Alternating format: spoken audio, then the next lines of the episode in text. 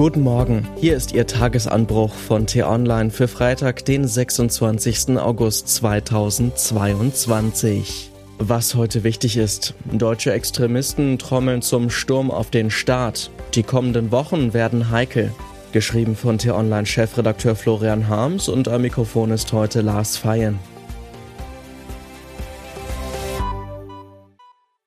Quinta nennen die Spanier gesellschaftliche Gruppen, die mit einer feindlichen Macht sympathisieren und diese durch subversive Aktionen unterstützen. Die deutsche Übersetzung lautet fünfte Kolonne und meint dasselbe. Im Kalten Krieg gab es linke Aktivisten und Publizisten, die sich als fünfte Kolonne des Kremls betätigten, indem sie die kommunistische Unterdrückungsmaschinerie schön redeten. Heute marschiert die fünfte Kolonne nicht nur links, sondern auch rechts und wird immer stärker.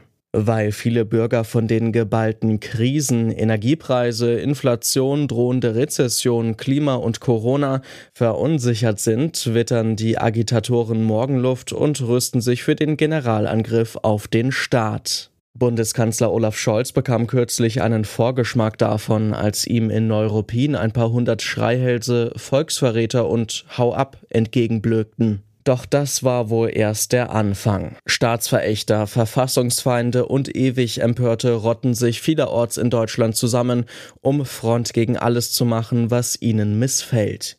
Die Politik der Ampelregierung, die Sanktionen gegen Russland, vermeintliche parteiische Journalisten und liberale Kulturschaffende.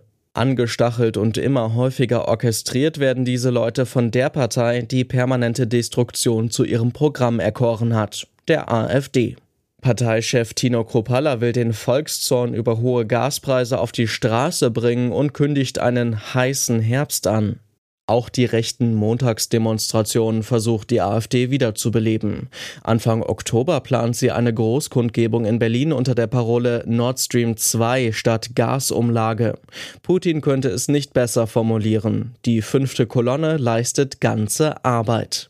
Das besorgt die Sicherheitsbehörden. Durch die Vielzahl der Krisen könne es jetzt zu einer multiplizierenden Gefechtslage kommen, sagt der Thüringer Verfassungsschutzchef Stefan Kramer. Diese besorgniserregenden Entwicklungen sollte man nicht ignorieren. Die Zeiten sind hart, die Herausforderungen groß und die guten Nachrichten rar. Alles richtig. Auch braucht man keine Lupe, um die handwerklichen Mängel in den Beschlüssen der Ampelkoalition zu finden. Darüber kann man sich ärgern und man kann es auch mit Nachdruck kritisieren. Doch wer sich für einen Augenblick vorstellt, er stünde auf dem Mond und würde auf die Erde hinunterschauen, sehe sogleich, dass es uns in Deutschland immer noch ziemlich gut geht. Dass wir das Corona-Schlamassel trotz vielerlei Entbehrungen bisher vergleichsweise glimpflich überstanden haben.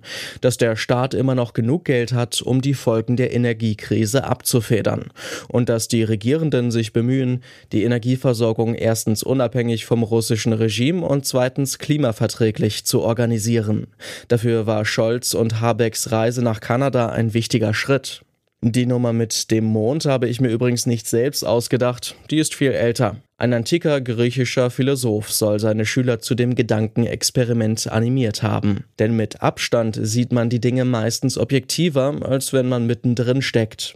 Falls Sie also in den kommenden Wochen einem Schreihals aus Putins fünfter Kolonne begegnen, dürfen Sie ihm gerne eine Mondreise wünschen. Vielleicht bleibt er ja auch dort.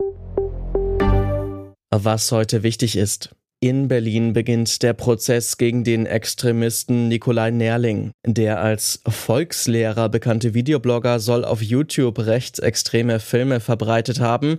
Außerdem werden ihm Hausfriedensbruch, Beleidigung, Sachbeschädigung und Körperverletzung vorgeworfen. Nach dem RBB-Debakel stehen ARD und ZDF unter Rechtfertigungsdruck. Die jüngste Recherche des Portals Business Insider bestätigt nun einen weiteren Verdacht gegen die öffentlich-rechtlichen. In Schleswig-Holstein sollen Führungskräfte des NDR mit Politikern gekungelt und Journalisten an kritischer Berichterstattung gehindert haben. 38 Millionen verkaufte Fahrscheine. Eine der besten Ideen, die wir hatten, nennt Olaf Scholz das 9-Euro-Ticket. Leider läuft es kommende Woche aus. Finanzminister Christian Lindner sieht im Bundeshaushalt keinen Spielraum für eine Fortsetzung. Für eine nahtlose Nachfolgeregelung ist es ohnehin zu spät. Das war der T-Online-Tagesanbruch, produziert vom Podcast Radio Detektor FM. In unserer Wochenendausgabe wollen wir nach sechs Monaten Krieg in der Ukraine schauen, wie es dort weitergehen wird und was das Attentat auf Daya Dugina uns über Putins Regime verrät. Die Folge gibt's exklusiv zum Hören schon heute Abend, überall, wo es Podcasts gibt. Ich wünsche Ihnen einen schönen Tag. Ihr Florian Harms.